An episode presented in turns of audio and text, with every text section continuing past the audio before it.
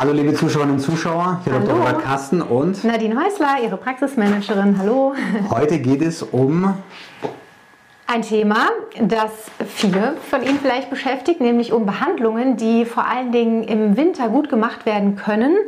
Ähm, es gibt ja bestimmte Behandlungen, die lichtempfindlich machen die man im Sommer ja nicht machen sollte oder nur unter bestimmten Bedingungen mit viel Lichtschutz. Aber ich will gar nicht zu viel vorweggreifen. Sie wollen uns dazu heute so ein bisschen was erzählen. Welche Behandlungen sind das denn, die man im Moment besonders gut machen kann? Es gibt manche Behandlungen, die werden im Sommer eher ungern gemacht oder die haben den Ruf, dass sie im Sommer nicht so gute Erfolge bringen. Und ähm, es gibt so drei Gruppen von äh, Behandlungen, ähm, die äh, im Sommer nicht so gut gemacht werden können oder wo man denkt, dass sie nicht so gut gemacht werden. Und es sind zum einen Behandlungen, bei denen es darauf ankommt, dass ein Kontrast zwischen dem behandelnden, äh, zu behandelnden Areal und der umgebenden Haut vorhanden ist. Also Beispiel, wenn man Haarentfernung machen möchte mit Laser oder IPL, dann braucht man einen guten Kontrast zwischen einem möglichst dunklen Haar und einer möglichst hellen Haut. Denn wenn die Haut auch dunkel ist, also gebräunt ist, dann kann man nicht so viel Energie einsetzen, wenn man keine Verbrennung oder Krusten oder Pigmentstörungen riskieren will. Das ist diese eine Gruppe. Dazu zählen auch ähm, Behandlungen, die jetzt zum Beispiel auf Altersflecken abzielen. Da kann man natürlich schon ein bisschen die Altersflecken ähm, selektiver behandeln, aber trotzdem ist auch immer ein bisschen von der umgebenden Haut in der Behandlungszone. Und je größer der Kontrast zwischen äh, dem Pigmentfleck und dem Pigment ist und der normalen Haut, desto bessere Ergebnisse und desto weniger, desto weniger Behandlung braucht man auch. Dann gibt es Erkrankungen, ähm, beziehungsweise Hautveränderungen oder Behandlungen, die äh, Verbände erfordern, die warm sein können, beispielsweise ähm, die klassische Venen-OP. Ich habe ja mal ganz früher in einer Venenklinik für eine kurze Zeit gearbeitet und die hatten immer im Winter Hochkonjunktur, im Sommer war dann nicht so viel los. Und ähm, das hängt eben damit zusammen, dass dort wurden die Venen noch klassisch gestrippt. Das heißt, da wurde mit einer Sonde in die Vene äh, reingefahren, dann die Vene rausgezogen und hinterher musste man Kompressionsverbände tragen für einige Wochen. Ist natürlich warm und im Sommer möchte man halt ungern diese warmen Verbände haben. Deshalb hatten es viele Leute dann äh, auf die kalte Jahreszeit verschoben. Auch Erkrankungen, die man behandelt, ähm, die dann durch die Behandlung zu einer verstärkten Pigmentierung führen können, werden eher im Winter bevorzugt behandelt. Dazu zählt jetzt auch die äh, Besenreißerverödung mhm. mit Ethoxysklerol, das ist so ein klassisches Verödungsmittel. Und da können nach so einer Behandlung dann sogenannte postinflammatorische Hyperpigmentierungen auftreten. Ganz schönes Wortungetüm. Post heißt nach, inflammatorisch Entzündung und Hyper, Über und Pigmentierung ist eben, Pigmentierung das heißt also nach einer Entzündung verstärkt auftretende Pigmentierungen. Da gibt es noch andere, andere Behandlungen, äh, beispielsweise Lasertherapien, äh, die die Haut komplett abtragen. Da spricht man von äh, komplett ablativen Lasertherapien oder Wärmeabrasion, wo die Haut, die gesamte obere Hautschicht, also die Oberhaut mit einer Diamantfräse abgetragen wird. Das sind Behandlungen, die ein ziemlich hohes Risiko für diese Pigmentierung haben und eine Voraussetzung für diese Pigmentierung ist halt Sonnenlicht und das bedeutet, wenn wenig Sonnenlicht auf diese behandelten Stellen kommt, dann ist auch die Gefahr für diese postinflammatorischen Hyperpigmentierungen deutlich reduziert. Das heißt also, wenn ich mich jetzt für eine Haarentfernung zum Beispiel interessiere und im Sommer mir eben zum Beispiel die Beine nicht mehr rasieren möchte oder Pigmentflecken im Gesicht behandeln möchte, wann ist dann der richtige Zeitpunkt, darüber nachzudenken? Weil wahrscheinlich reicht ja nicht eine Behandlung, sondern ich muss mehrere Behandlungen machen. Korrekt. Also es gibt natürlich bestimmte Körperstellen, die jetzt nicht so der Sonne ausgesetzt sind oder nicht dauerhaft der Sonne ausgesetzt sind, die Achselhöhlen oder auch die Bikinizone. Ähm, bei den Unterschenkeln ist es natürlich schon so, dass dort ähm, häufiger Sonne hinkommt. Man will sie auch zeigen. Und man sollte dann die Behandlung äh, rechtzeitig beginnen in der dunklen Jahreszeit, wo ein hoher Kontrast zwischen den Haaren und der umgebenden Haut vorhanden ist. Und man kann dann im Verlauf, wenn die Haut dann sich bräunt natürlicherweise, muss man dann die Dosis anpassen, dass man halt nicht mehr mit so einer hohen äh, Energiedichte behandelt, damit eben keine Verbrennung oder Krusten auftreten.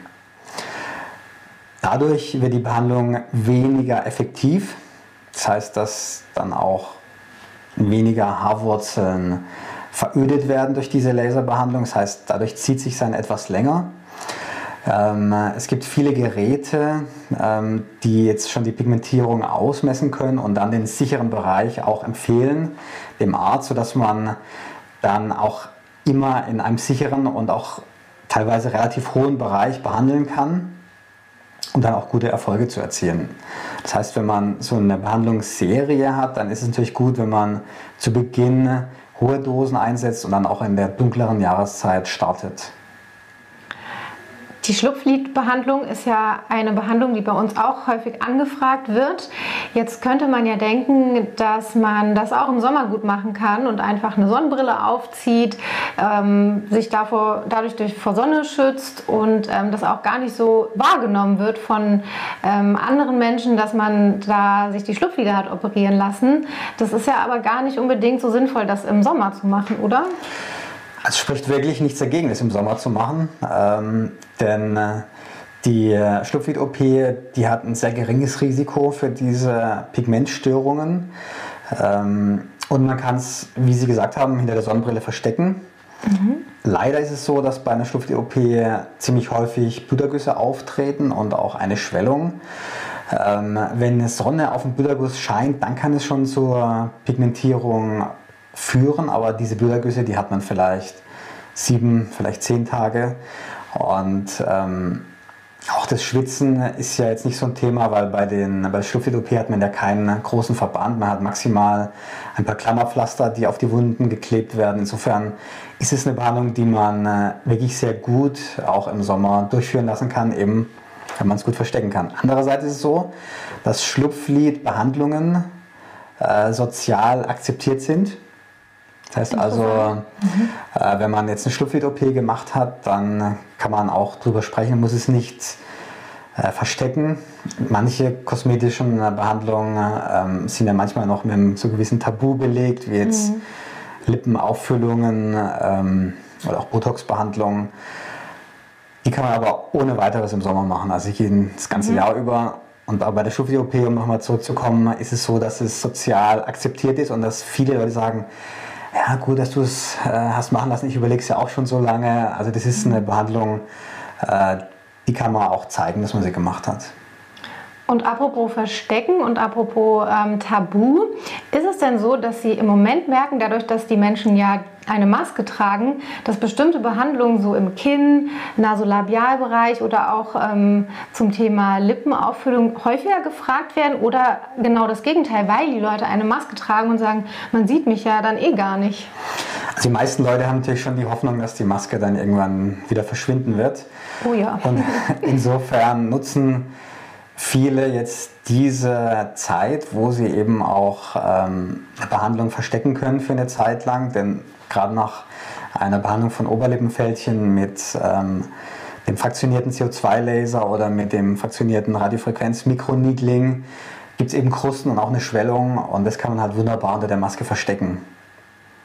Allerdings die Maske hat auch nicht nur diese äh, Versteckwirkung, sondern sie ist auch leider ein ein, äh, also schafft ein feuchtwarmes Klima und dort können sich halt auch Bakterien vermehren. Deswegen raten wir unseren Patienten, dass sie die Masken häufig wechseln und ähm, auch viel frische Luft dran lassen, wenn sie jetzt diese Maske nicht tragen müssen. Das Mikroneedling oder das Radiofrequenz-Mikroneedling, Sie haben es ja eben angesprochen, ist ja auch etwas, was man bei Fältchen einsetzen kann oder auch bei ähm, grobporiger Haut. Kann man das denn im Sommer machen? Mit viel Sonnenschutz zum Beispiel? Ja, also das kann man sehr gut im Sommer machen. Denn äh, das Radiofrequenz-Mikroneedling, das wirkt viel tiefer, als sich die äh, Pigmentzellen, die Melanozyten befinden. Ähm, es erzeugt die Hitze in der Lederhaut kann ich euch mal zeigen, unserem Hautmodell.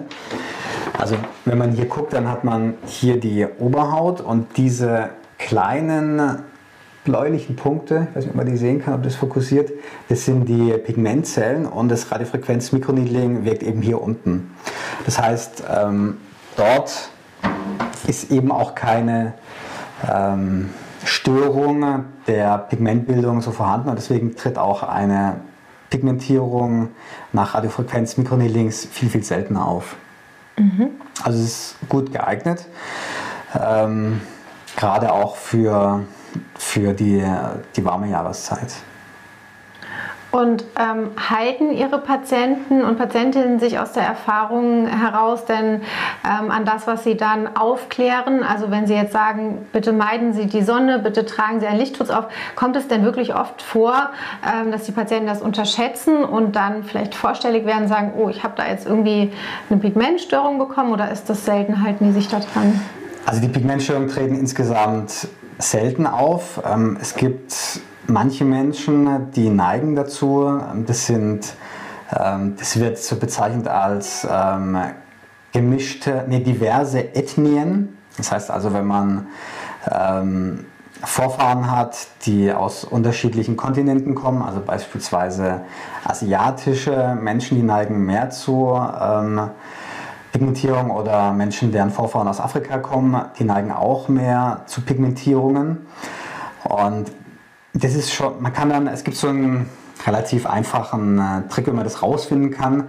Und zwar fast jeder hat sich ja schon mal verbrannt, meistens dann am Herd oder am Bügeleisen. Und dann hat man am Unterarm hat man dann so einen Streifen. Mhm.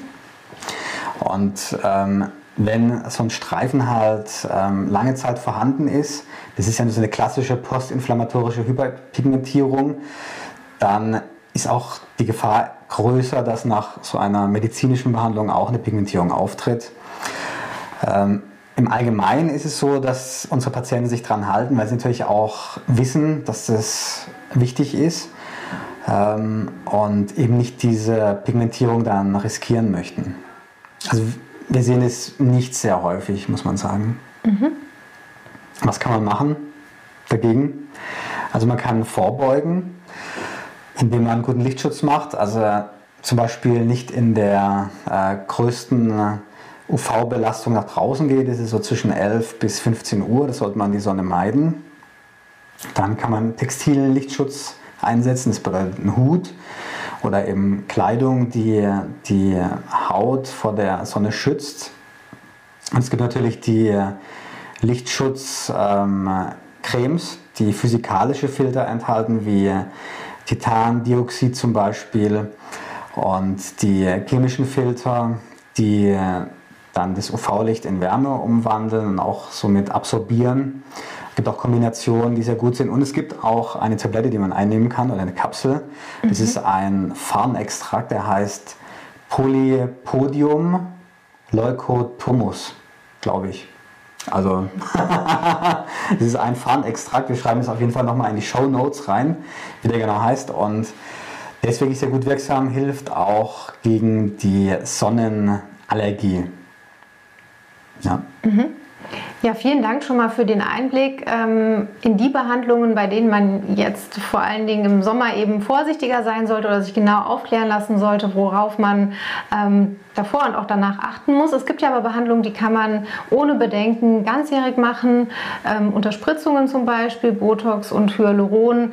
Da besteht jetzt kein erhöhtes Risiko oder auch die Ohrläppchenkorrektur zum Beispiel, die Sie ja in der Praxis anbieten. Da bestehen auch geringe Risiken, oder? Das ist korrekt. Das ist natürlich immer das Thema, wenn Budaguss auftritt, der lange besteht, dann kann auch eine Pigmentierung folgen.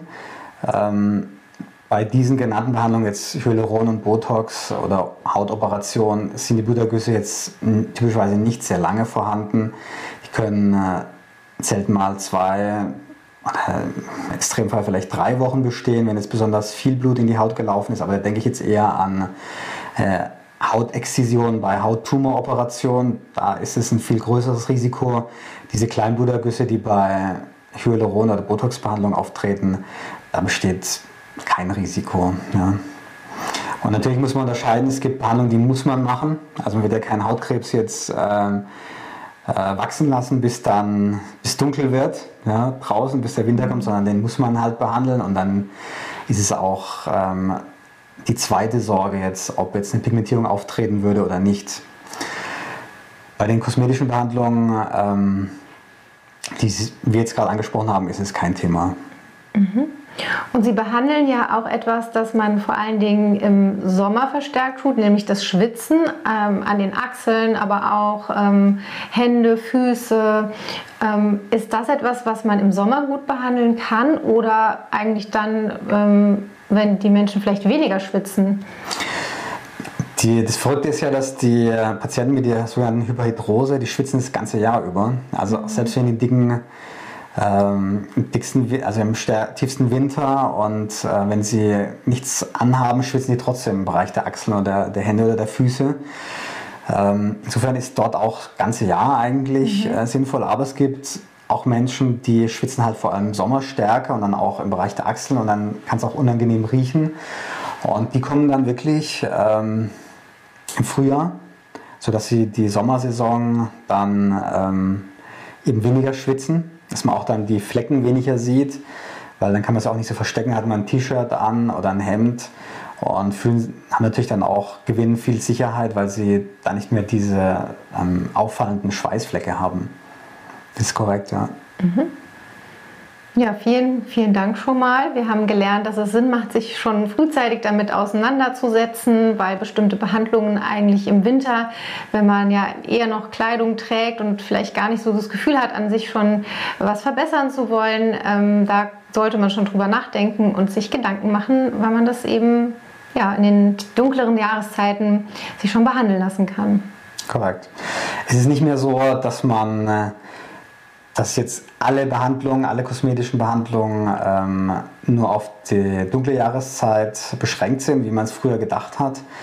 Und ähm, gibt unseren Patienten natürlich auch viel Sicherheit und auch Zufriedenheit, weil sie diese positiven Effekte der Behandlung natürlich das ganze Jahr über genießen können.